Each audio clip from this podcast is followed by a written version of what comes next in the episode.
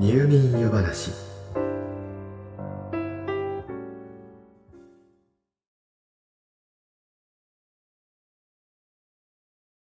クリスマス。この言葉のクリスはキリストを。マスはミサを意味します。つまりご存知のようにクリスマスはキリスト教に由来するものです。一方ほとんどの日本人にとってのクリスマスは家族や友人恋人など親しい人たちと楽しくパーティーを開いてプレゼントを贈り合う日といったところでしょうか。また子供たちにとっては真夜中にサンタさんがそっとやってきていい子にしていたご褒美にプレゼントがもらえる日という認識かもしれません。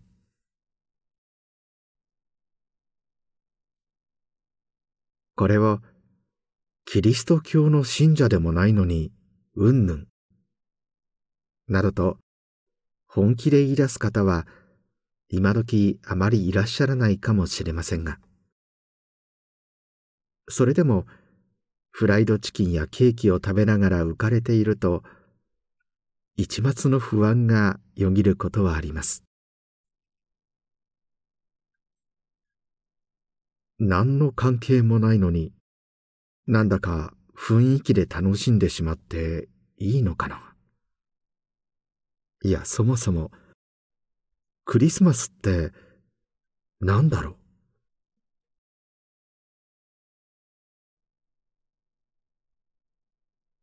というわけで。今宵の夜話は。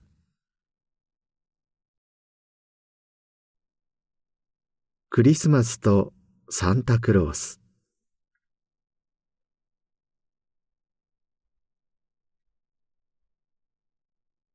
クリスマスが何の日か。全く知らないという方はさすがにいらっしゃらないと思います。クリスマスはイエス・キリストが生まれたことをお祝いする日です。いかがでしょう？注意深い方はおや？と思ったかもしれません。そう。あくまで生まれたことをお祝いする日です。クリスマスはイエス・キリストの誕生日ではありません。あくまで生誕を祝う日です。多くの日本人は12月25日をイエスの誕生日だと認識していますが、それは誤りです。実はイエスの誕生日は分かっていません。聖書には残念ながらイエスが何月何日に生まれたのかは記されていません。聖書に記述されている生まれた時の状況から読み解くと、どうやら生まれた季節は冬ですらないようです。ではなぜ12月25日という真冬の時期が選ばれたのかというと、これには諸説ありますが、最も信憑性が高いと考えられている説が、当時ローマで最も信仰を集めていた太陽の神ミトラのお祭りに乗っかったというものです。12月25日は冬至。つまり昼間の時間が最も短い日を超えて間もないことから。これ以降は昼間の時間が延び太陽の力が増していくと考えられてローマでは12月25日には古くからミトラのお祭りが盛大に行われていました。その後ローマ帝国がキリスト教を公認すると。キリスト教会はこのミトラのお祭りの日と同じ日をキリストの生誕を祝う日と決めました。こうすることで旧来からのお祝いの流れを引き継ごうと考えたようです。こんなことを言ったら叱られそうですが今も昔もほとんどの人々にとって年に一度のお祭りを楽しむのにそのための理由は二の次だったのでしょう。また古代の日本でもそうですが新たな勢力がもともとその土地にあった宗教や信仰を吸収してゆくという流れは比較的ポピュラーな流れと言えます。ちなみに太陽の神ミトラはもともとイラン地域で崇められていたミスラという神様がその発祥と考えられていてこのミスラがインド中国を経由して日本まで伝わったのが弥勒菩薩だと考えられています。つまり間接的にはクリスマスはもともと弥勒菩薩のお祭りだった。と捉えることもできるわけで。これは何ともイメージが違いすぎてちょっと不思議な感じがします。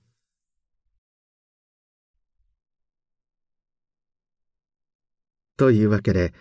12月25日はキリストの誕生をお祝いする日として現在も定着しているわけですがではなぜその前日のイブをお祝いするのでしょうか？一般に25日がイエスの誕生日だと理解している日本人はなんとなく24日のイブは前夜祭のようなもので引き続いて25日の当日はバースデーを盛大に祝うというイメージで捉えているかもしれません。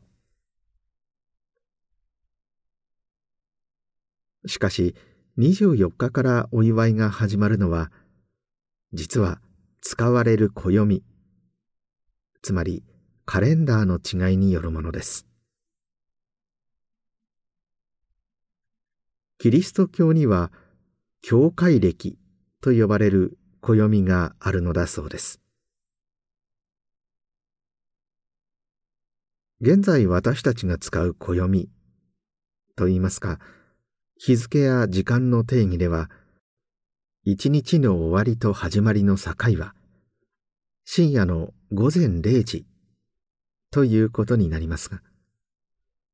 この教会歴ではその境を日没としています。つまりお日様が落ちたらその日は終わり。その瞬間から次の日になるわけです。言い換えれば一日は夕方から始まり夜と昼を経過した後日没で終わるということになります。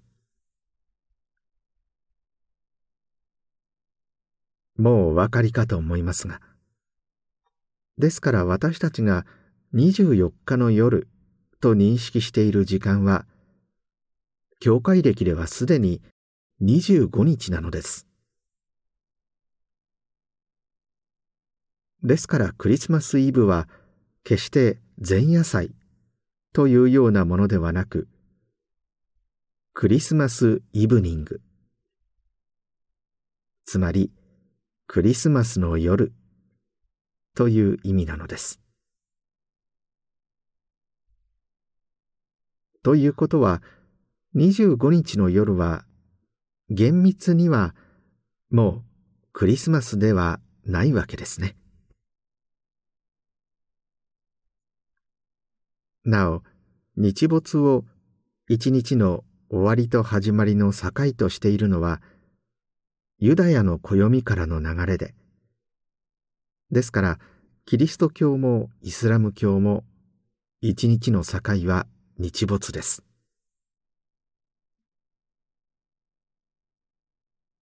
日本ではあくまで俗にですがイブを前日の代名詞のように使うことも多いですから例えば前々日をイブイブなどと言ったりもしますよねこれはですから何と言いますか元の意味を考えればむちゃくちゃなのですが。そのあたりを全部ひっくるめて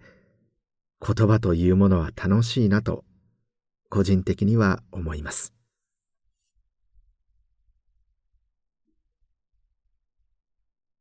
ちなみに教会歴での一年の始まりつまり新年はクリスマスの4週間前の日曜日から始まるのだそうです。だいたい11月の末から12月の初めあたりでしょうか。それからクリスマスまでの期間はアドベントと呼ばれる期間でイエスの降誕を待ちわびる期間です。日本ではアドベントカレンダーでおなじみかもしれませんね。このアドベントの時期は教会歴的にはつまりもう新年なわけですから。なるほどそれでメリークリスマスハッピーニューイヤーというのかと思わず納得しそうになったのですが少なくとも現代の英語圏で使われているハッピーニューイヤーは日本語で言うならば良いお年をお迎えくださいという意味なのだそうで。あくまで新年を迎える前の挨拶として使われているようです。そうなると日本人が年賀状にハッピーニューイヤーつまり良いお年をお迎えください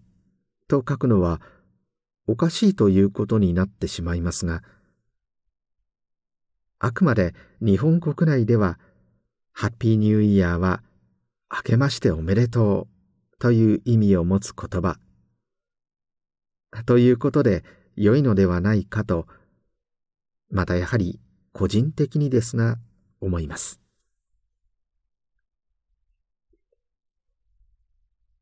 なお、メリークリスマスのメリーは、楽しい、愉快といった意味で、メリーゴーランドのメリーと同じで、特に宗教的な意味合いはないようです。ただ近年欧米ではクリスマスの時期でもあまりメリークリスマスという言葉や表記は使われなくなっているそうです。クリスマスはユダヤ教のお祭りハヌカとその時期がかぶっていることもあって信者同士のやりとりはともかく公共の場ではキリスト教徒以外の人々に配慮して大抵はハッピーホリデー良い休暇をという表記になっているといいます。以前はキリスト教徒でもない日本人がメリークリスマスと挨拶を交わし誕生日でもないのにケーキにろうそくを灯してケンタッキーフライドチキンにかぶりつくのを個人的には少し恥ずかしいなと感じていた頃もありましたがその時期になると街中にイルミネーションをキラキラと輝かせ家ではいそいそとツリーを飾り純粋にただイベントとしてクリスマスを楽しむ日本人の姿はこれはこれでとても微笑ましい。ひょっとしたらひどく得難い貴重なものなのかもしれませんね。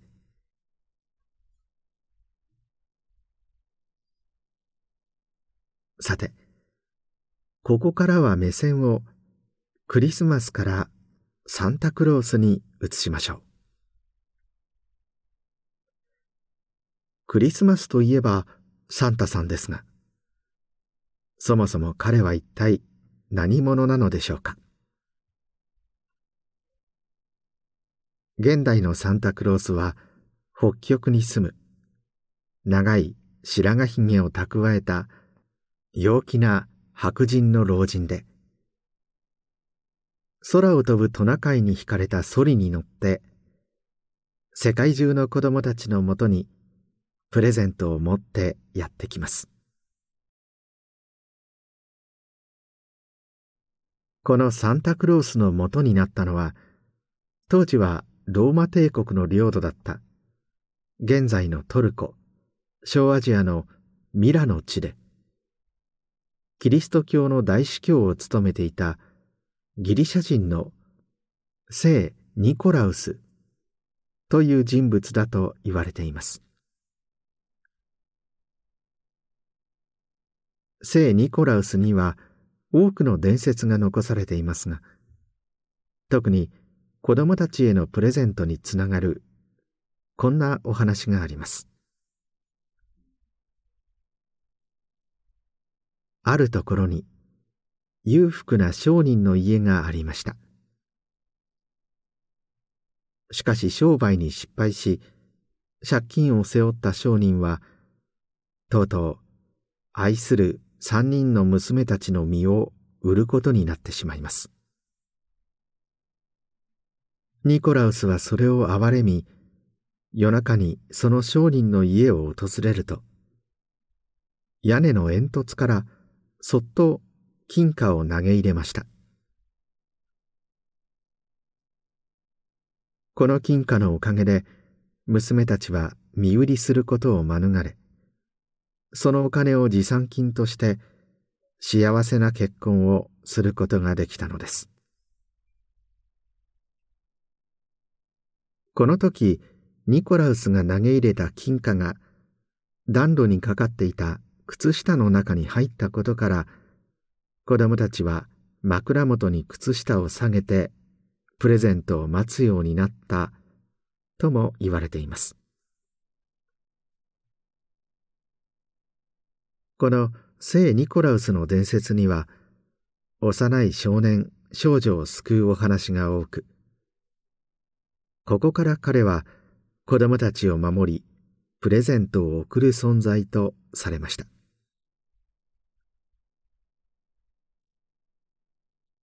聖ニコラウスはギリシャ人ですから。その姿は本来、浅黒いオリーブ色の肌と、茶色い瞳を持った人物だと考えられています。しかし、この聖人の伝説が北欧に伝わると、現地の神様の特徴が取り入れられ、その姿形は変化していきました。つまり聖ニコラウスはオーディンなど北欧の神々のように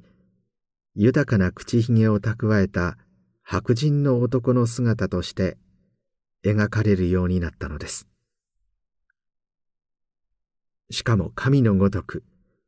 空を飛ぶ能力まで身につけました。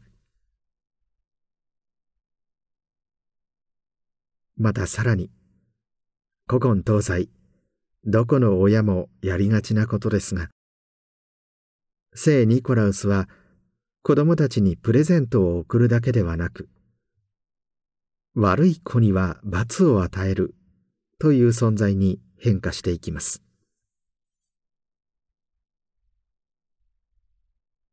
ドイツではルクラウスという名前で呼ばれまるで日本の生ハゲのような存在とされています。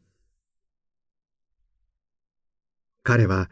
鬼のような二人の怪人を引き連れて練り歩きいい子にはプレゼントを配りますが悪い子は後ろに控える怪人に脅かされるのです。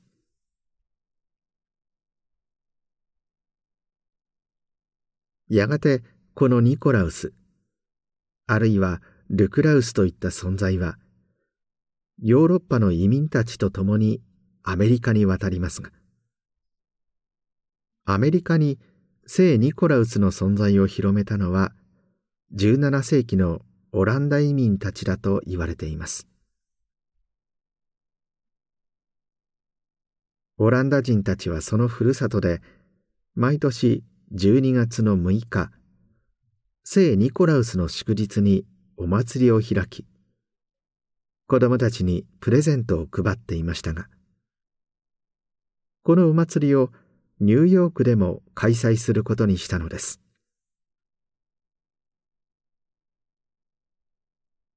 セント・ニコラウスをオランダ語ではサンタ・クロースと言います。このサンタクロース祭りによって聖ニコラウスという存在はアメリカでサンタクロースとして定着していったのです。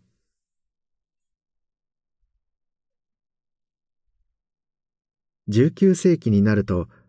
アメリカで書かれた数々の物語や絵本によってサンタさんは徐々に現在のサンタさんに近づいていきます。当初はパイプでタバコを吸い毛皮を着た男が空飛ぶ馬車に乗り良い子にはプレゼント悪い子には鞭を与えるという描かれ方をしていましたがやがてアメリカらしく陽気で明るく北極に住み何頭ものトナカイが引くソリに乗るといった言うなれば設定が固まってゆきます。こういったイメージがやがてヨーロッパに逆輸入されサンタクロースの名前とともに徐々に定着していったのです。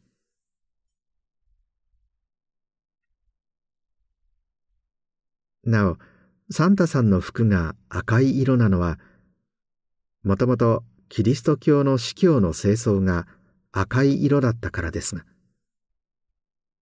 現在のように世界中でほぼ同じデザインの赤い服を着るようになったのはご存知かもしれませんがコカ・コーラ社の宣伝によるサンタさんのイメージの定着が主な要因のようです。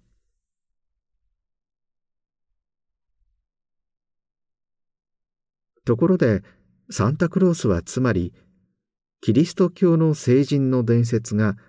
ヨーロッパでお祭りに取り入れられ、それがアメリカの作家たちによって現在のような姿になったわけですが。ではサンタさんはなぜフィンランドに住んでいるということになっているのでしょうか？確かにフィンランドは北極に近い北欧の国ですが、そもそもサンタさんが北極に住んでいるという設定自体19世紀にアメリカで考えられたもののはずです。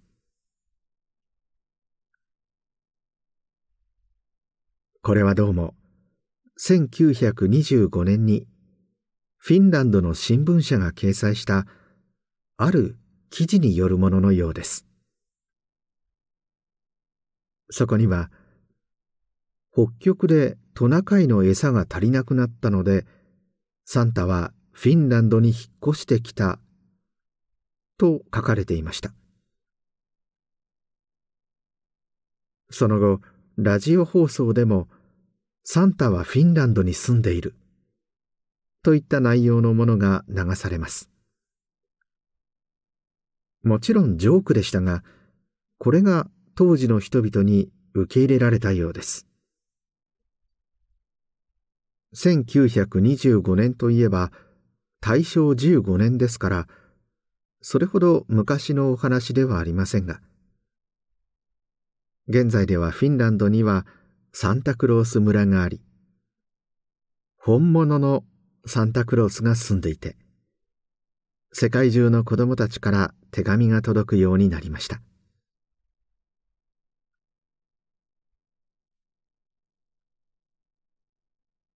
さて、せっかくのクリスマスのお話なのに、どうにも野暮なことばかりお話ししてしまいましたが、いかがだったでしょうか？個人的には、その成立の経緯などを改めて眺めると、クリスマスを神聖な宗教的な儀式と捉えて厳粛な空気の中で過ごすのもよし楽しいお祭りと捉えて陽気に楽しく過ごすのもよし。クリスマスはそれぞれに好きなように楽しんで構わないのではないかと感じましたがあなたはどう思ったでしょうか？最後に、ここまでお話を聞いていただいて、お気づきの方もいらっしゃるかもしれませんが、ですから、聖ニコラウスは、イエスの誕生に何ら関係がありません。つまり、言いにくいのですが、サンタクロースとクリスマスは、実はあまり関係がないのです。これは何とも衝撃の事実と言えるかもしれませんが、しかし、サンタさんからのプレゼントがなくなってしまっては、クリスマスの楽しみも半減ですから。このことは、秘密にしておきましょうね。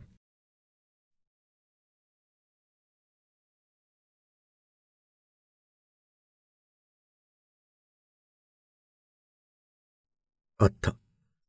もうこんな時間。今夜もまた、喋りすぎてしまったようです。今宵のお話は、この辺りにしておきましょう。よろしかったら、また明日の夜、お休み前の時間に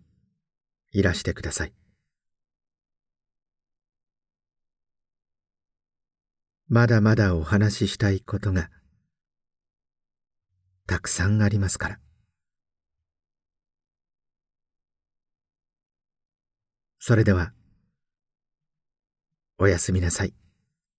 どうぞ。良い夢を。